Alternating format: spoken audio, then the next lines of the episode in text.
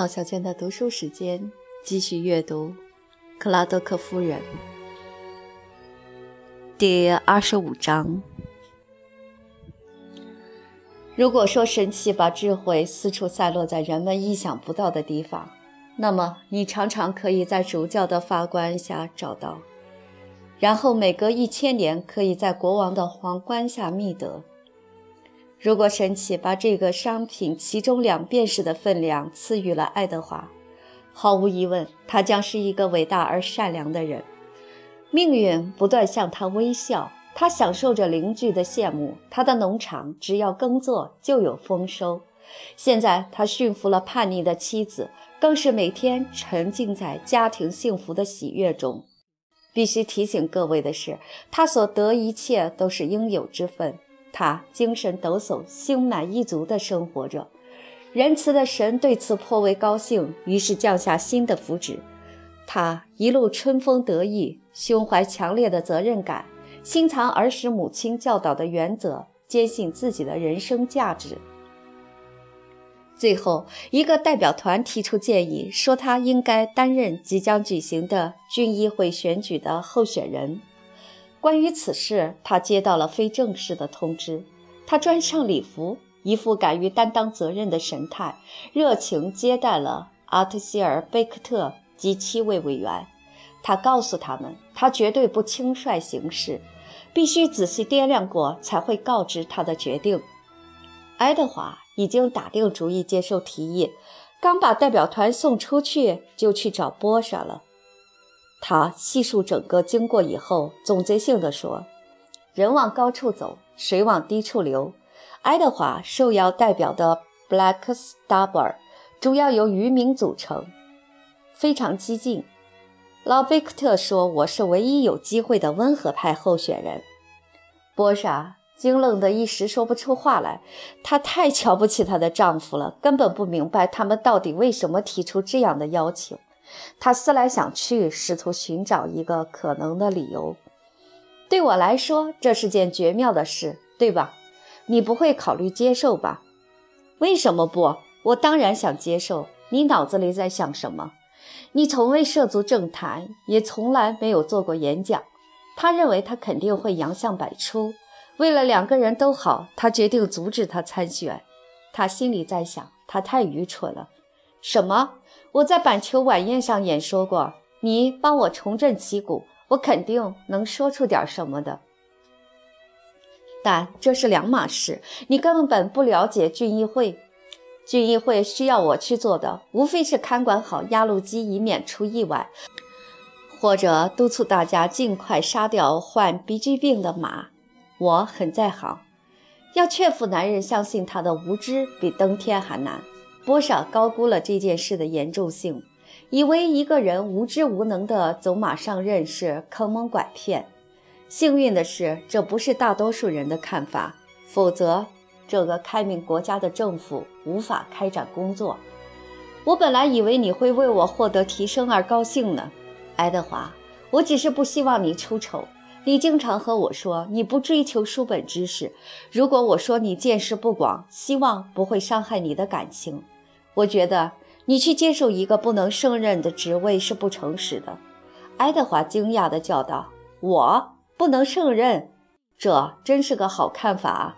说实话，不是我夸口，但我必须说出来。我认为自己的能力足以完成大多数事情。你去问问老贝克特就知道了，看他对我的看法如何。那可以给你开开眼界。事实上，除了你，每个人都很赏识我。”不过他们说得好，仆人眼中无英雄。亲爱的爱德华，你这句谚语真是恰如其分。但我无意阻挠你任何计划，只是担心你不清楚自己要做的事情是什么。而且我认为自己也许可以让你免于受到一些羞辱。羞辱在哪里？哦，你认为我不能入选？来看着我，我们打个赌，赌金你定，我一定会赢得最多的选票。第二天，爱德华写信给贝克特先生，表示很高兴与保守党意见达成一致。波莎知道任何语言也不能使他回心转意，于是决定对他进行一番教导，免得他丑态百出。他的担心和对爱德华能力的估计比例相当。他从伦敦购买了小册子和蓝皮书，内容都是关于郡议会的权利和职责。他请求爱德华读读这些书，但他摆出自信的高姿态，对他的建议嗤之以鼻。当他为了教导他而朗读时，他忍不住笑出声来。他大声叫嚷道：“我一点儿也不想知道这些胡言乱语。一个男人所需要的只有精明。”呵，你觉得一个在议会工作的人就一定了解政治？他当然不了解了。丈夫如此满足于自己的无知，顽固地拒绝学习，让波莎怒从心起。所幸男人意识不到他们到底有多愚蠢，否则世界上至少有一半人要自绝于人类。知识好比一团灵火，和行人若即若离，甚至为了看他一眼，也要经过劳顿筋骨的旅程。一个普通人，只有读万卷书、行万里路之后，才会明白自己的愚钝多么可憎。一无所知的人，以为世界上没有还需要他了解的，从而满足地认为自己无所不知。倘若要使他信服，他并非全知全能，还不如忽悠他月亮是新鲜乳酪做成的来得容易。当时，伦敦的郡议会正进行得如火如荼。波莎一心想给予爱德华有益的启迪，勤快地经常为他朗读以前的演讲词，但他却置若罔闻。我不想抄袭别人的东西，我准备讲讲自己的想法。为什么不写份演讲稿，然后背下来呢？波莎幻想这样的话，他也许可以对他产生一点影响，减少他们两个受到奚落和羞辱的几率。老贝克特说，他演讲的时候完全靠即兴发挥。他说，福克斯烂醉如泥的时候演讲的最精彩。你知道福克斯是谁吗？某个做演讲的老头吧。这一天终于到了。爱德华第一次登上布莱克斯达布尔市政厅的演讲台。连续几天以来，每一面墙、每一个商店都贴着海报，宣布这一大好消息。贝克特来到莱伊福，侧着手说。市政厅将会座无虚席的，肯定会一炮而红。大厅能容纳四百人，但我估计人会多得水泄不通。我敢说，你以后还要在弗雷斯特大厅面对人山人海发表演说。无论有多少听众，我都可以演讲。波莎的神经绷得越来越紧，他预感到一场可怕的风暴。他们不知道，但他清楚，爱德华有几桶水。他打算留在家里，以免经受煎熬。但贝克特先生已经为他在演讲席预留了显眼的位置。想到爱德华即将接受的考验，他的心变软了，问道：“艾迪，你紧张吗？”“我紧张？有什么好紧张的？”市政厅的确人头攒动，一个个满脸热切，散发着臭味儿。波莎从来没见过这样的阵势。煤气灯的火焰很是旺盛，把丑陋的光线射向人们。有水手、商店老板和农民。演讲台上坐着本地的达官显要，像永生的神明一样围成半圆。他们是彻头彻尾的保守党。波莎忧虑地四处张望，但他又安慰自己，这都是些蠢货，没有理由在他们面前紧张。不一会儿。牧师入席，用精心推敲过的几句话介绍克拉多克先生。克拉多克先生堪比顶级葡萄酒，无需吹捧，你们都了解他。介绍实属多余。然而在这样的场合，代表候选人说几句话一向是惯例，我也感到非常荣幸。爱德华站起来，波莎的血液马上冰冻，他不敢看观众席。他双手插袋走到台前，他今天固执地穿礼服大衣和那条黑白相间的晦气裤子。主席先生、女士们、先生们，我不太习惯当众演讲。波莎一个机灵，抬头看着他。都十九世纪末了，难道还有人用那些话一本正经地开始演讲？但他不是在开玩笑。他庄严地继续说着，不时看看四周。波莎看不到一丝笑意，爱德华一点儿也不紧张，很快就进入了状态。太可怕了！他引用他知道的每一句陈腐的格言，把俚语和华丽的词藻强行混为一谈，还有那愚蠢的笑话和陈词滥调，听得波莎冷汗直冒。他想不明白为什么他可以这么泰然自若地讲下去？难道他不明白自己正在自曝其丑？他不敢抬头，唯恐撞见布兰德顿夫人和凯考克小姐的窃笑。和莱伊小姐结婚以前，谁都知道他的底细，他自然是个没有教养的人。我真不明白啊，为什么他的妻子没有阻止他出乖露丑？你听听他的语法，天哪，他的笑话，还有那些故事。波莎握紧了双手，因为脸上羞愧的红晕不肯褪去而怒火中烧。演讲比他预期的还要糟糕，他使用最为冗长的语句，啰嗦个没完没了，还动不动就丢下一个没讲完的句子。